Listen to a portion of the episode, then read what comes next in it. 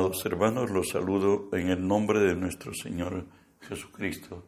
Que la gracia y el favor de Él hoy alcance nuestras vidas, alcance a los nuestros en el momento que estamos, la circunstancia que pasamos, las confrontaciones que tengamos. Recuerde que si Dios es por nosotros, ¿quién contra nosotros? Hoy estudiamos la palabra del Señor en el libro de Juan, Juan 8:36, que nos dice así, así que si el Hijo os libertare, seréis verdaderamente libres. Estamos estudiando la serie verdaderamente libres. Hoy estudiamos libres de Satanás. El hombre, caído por cierto, hoy Satanás enseñoreado sobre él, como nos dice la palabra segunda de Pedro 2.19, les prometen libertad y son ellos mismos esclavos de corrupción, porque el que es vencido por alguno es hecho esclavo del que lo venció. Recuerde que Dios plantó a nuestros primeros padres en el jardín del Edén. De ahí Dios le dio una advertencia firme donde le dijo el Señor así, Génesis 2, más del, del árbol, de la ciencia del bien y del mal, no comerás, porque el día que de él comieres, ciertamente morirás. El día que de él comeres, ciertamente morirás. Sin embargo, en el huerto no estaba solamente Adán y Eva, ahí estaba Satanás, la serpiente antigua, y nos dice la escritura que empezó a entablar una conversación con la mujer y le dijo, ¿sabe qué? Jehová les ha dicho que ustedes no coman nada del fruto del huerto. La mujer da su respuesta, eh, relativizando la condena, hablando de la exageración que Dios les ha dicho que ni siquiera lo toquen, pero la respuesta es aquí y le dice así, pero del fruto del árbol que esté en el medio, dijo Dios, no comeréis de él, ni le tocaréis, eso jamás lo dijo Dios, para que no muráis. Dios fue firme, ciertamente el día que coman de esto, mueren. Entonces la serpiente dijo a la mujer, no moriréis, sino que sabe Dios que el día que comáis de él serán abiertos vuestros ojos y seréis como Dios, sabiendo el bien y el mal. Y vio la mujer que el árbol era bueno para comer y que era agradable a los ojos y árbol codiciable para alcanzar la sabiduría, y tomó de su fruto y comió, y dio también a su marido, el cual comió así como ella. De pronto, al ceder a la tentación, valorar al fruto prohibido y valorando como una necesidad para el cuerpo, una necesidad para el propio ego del hombre, y bueno, pues las consecuencias es que el hombre quedó muerto espiritualmente, se redujo a ser un hombre natural, como lo describe Primera Corintios 2.14.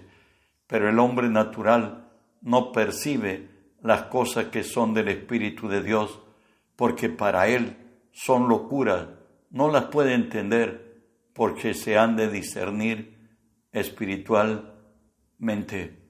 Bueno, a partir de, esa, de ese momento, no solamente se redujo a ser un hombre pensante, racional, sino determinado por el miedo. Ahora ya no tiene fe, ahora Satanás ha puesto sobre él el miedo. Esto lo leemos Génesis 3, cuando Dios llamaba, por cierto, a Adán. Él respondió, oí tu voz y tuve miedo, porque estaba desnudo y me escondí. Hoy el miedo sería su norma de vida, donde su fiel enemigo, hoy su amo, va a determinar sus pasos y sus caminos. Y estaba impuesto a maldiciones que las leo. A la mujer dijo, multiplicaré en gran manera los dolores de tus preñeces. Con dolor darás a luz los hijos, y tu deseo será para tu marido, y él se enseñoreará de ti, y tu deseo será para tu marido, y él se enseñoreará de ti.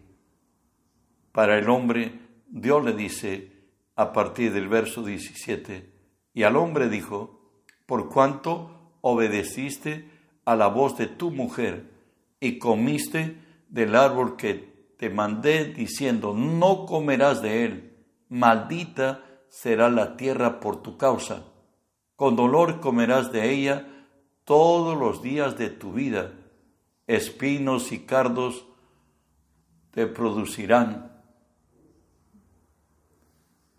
y comerás las plantas del campo. Con el sudor de tu rostro comerás el pan hasta que vuelvas a la tierra, porque de ella fuiste tomado, polvo eres, y al polvo volverás. No solamente la muerte espiritual, sino finalmente la muerte física, y que su trabajo sería infructuoso, que la tierra negaría sus frutos, bueno, vino a causa del pecado. Pero sin embargo, Dios dijo que el hombre sería redimido ahí en la misma escena de confrontación Dios con los participantes, ya con la serpiente primeramente, Dios le dice que comerá polvo y que se arrastrará, bueno, y será maldita. A la mujer ya hemos oído que multiplicará los dolores de sus preñeces y además que no solamente eso hará, sino que su marido se ensoñará de ella. Fue maldecida la tierra, el hábitat del hombre, fue maldecido, maldecido su trabajo, que espinos y cardos le producirá y que volverá al polvo de donde fue tomado. Sin embargo, ahí Dios le dice a la serpiente confrontándole, y pondré enemistad entre ti y la mujer, entre tu simiente y la simiente suya. Este te herirá en la cabeza y tú le irás en el calcañar. Dios le está diciendo, Satanás, yo no pude intervenir. Yo lo hizo, lo hice al hombre libre. Él tomó decisiones, pero sí te digo, un día seré hombre y como hombre te heriré en la cabeza, te daré una herida mortal, aunque tú me herirás en el calcañar, en otras me crucificarás, como sucedió en el Calvario. Avanzamos. El propósito de Dios siempre se cumple. Dios creó al hombre para señorear esta tierra, y aun cuando ha caído el hombre, Dios dijo que lo redimiría, que el hombre volvería a su estado original. Y nos dice Efesios 1, del 4 al 5, según nos escogió en Él antes de la fundación del mundo, para que fuésemos santos y sin mancha delante de Él en amor, habiéndonos predestinado para ser adoptados hijos suyos por medio de Jesucristo, según al puro afecto de su voluntad. Quiero decirte que aunque el hombre le fallara, Dios sabía que la, que la caída del hombre le costaría a él hacerse hombre y redimir al hombre, no le tomó nunca por sorpresa antes de que el hombre fuera creado. Jesús ya estaba dispuesto para salvar a su pueblo. Y por ello es que nos dice la palabra que la actitud de Cristo antes de la fundación un mundo este, dispuesta a ser el Salvador del hombre, nos dice la palabra en Hebreos 12.2, puesto los ojos en Jesús, el autor y consumador de la fe, por el gozo puesto delante de él, sufrió la cruz, menospreciando el oprobio, y se sentó a la diestra del trono de Dios. Jesús desde antes de la fundación del mundo, tenía como objetivo llegar al Calvario y ahí redimir al hombre y levantarlo. Por eso es que en Juan 10, 17 y 18 lo dice así, por eso me ama el Padre, porque yo pongo mi vida para volverla a tomar. Nadie me la quita, sino que yo de mí mismo la pongo. Tengo poder para ponerla y tengo poder para volverla a tomar. Este es el mandamiento de mi Padre. Bueno, en Juan 19:30, Jesús cuando expira, cuando muere, Él lo hace a plena satisfacción, que su muerte ha sido redimir al hombre. Escúchelo, cuando Jesús hubo terminado, tomado el vinagre, dijo, consumado es, y habiendo inclinado la cabeza, entregó el Espíritu. Él dio un grito de triunfo, de victoria, porque para ello ha venido y estaba predispuesto desde antes de la fundación del mundo. Y de ahí que Hebreos 10:14 nos dice, porque con una sola ofrenda hizo perfectos para siempre a los santificados. Hoy estamos librados de la potestad de las tinieblas. ¿Y cómo fue? Escúchelo. Hebreos 2, 14 y 15 lo dice así. Así que, por cuanto los hijos participaron de carne y de sangre, él también participó de lo mismo para destruir por medio de la muerte al que tenía el imperio de la muerte, esto es, al diablo, y librar a todos los que por el temor de la muerte estaban durante toda la vida sujetos a servidumbre. Recuerde que para crucificar a Jesús, Pilato nunca le encontró pecado y él siempre habló de que Jesús es justo. Sin embargo, para él buscaba siempre congraciarse con otros y nunca tomaba decisiones. Aunque él sabía que Jesús es justo, sin embargo, les dijo a los hebreos, ustedes en esta eh, fiesta importante, por cierto, la Pascua, me piden que deje libre a un preso y lo sacó, por cierto, a Barrabás y les dijo, ¿a quién de estos dos queréis que yo suelte? Bueno, al rey de los judíos, dijo él, o a Barrabás. Todos gritaron a Barrabás, a Barrabás, a Barrabás. ¿Y qué hago con el Hijo de Dios? con el rey de los judíos, crucifícale, crucifícale. Y Jesús dice que él con su muerte dio herida de muerte a Satanás. Satanás nunca pensó que podía resucitar. Él creyó que a Dios muerto, entre comillas, un Dios con D minúscula y ridícula, Dios que reina con la de diablo. Bueno, pues Jesús con su muerte venció a Satanás y nos dice Colosenses 1:13, el cual nos ha librado de la potestad de las tinieblas y nos ha trasladado al reino de su Hijo. Esta condición impuesta a causa de la desobediencia. Y Él nos dice a los que hemos sido hallados por Él, fui buscado por los que no me preguntaban, no preguntaban por mí, fui hallado por los que no me buscaban. Dije a gente que no invocaba mi nombre, heme aquí, heme aquí, extendí mis manos todo el día al pueblo rebelde que anda por el camino no bueno en pos de sus pensamientos. Es más, dice Jesús, que para venir a Él, dice, todo lo que el Padre me da, vendrá a mí, y el que viene a mí, no le echo fuera. La resultante de volver a Jesús, nos dice Juan 10, 28 y 29, yo les doy vida eterna, y no perecerán jamás, ni nadie los arrebatará de mi mano. Mi Padre, que me las dio, es mayor que todos, y de las manos de mi Padre nadie los podrá arrebatar. Dios es inmensamente bueno para con el hombre, y gracias por los que hemos alcanzado salvación gratuita. ¿Sabe qué? El reino de Dios ha llegado a nosotros. Eso lo dijo Jesús en Mateo 4:17 desde entonces comenzó a predicar y a decir, arrepentidos, porque el reino de, de Dios se ha acercado. Pero ¿qué pasó para que se acerque? Recuerde que Jesús fue bautizado por Juan en el Jordán y nos dice que fue llevado por el Espíritu al desierto para ser tentado. Y ahí en cuarenta días y cuarenta noches no comió ni bebió. Él fue confrontado con el reino de las tinieblas y de ahí él salió victorioso.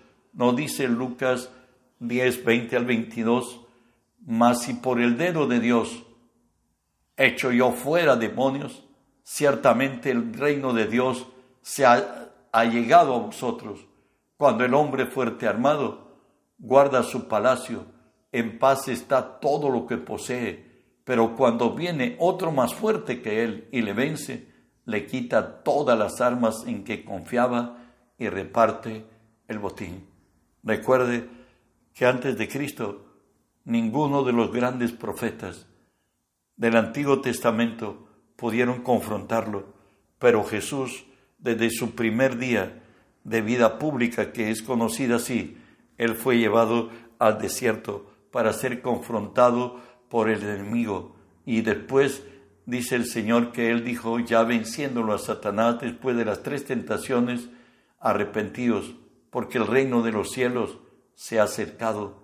¿Y qué único es el reino de Cristo? ¿Sabe qué dijo Jesús? Lucas 10, 19, 10 porque el Hijo del Hombre vino a buscar y a salvar lo que se había perdido.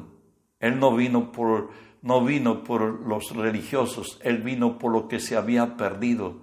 Y Pablo, aun siendo perseguidor de Cristo, nos dice así, Primera Timoteo 1, palabra fiel y digna de ser recibida por todos que Cristo Jesús vino al mundo para salvar a los pecadores, de los cuales yo soy el primero.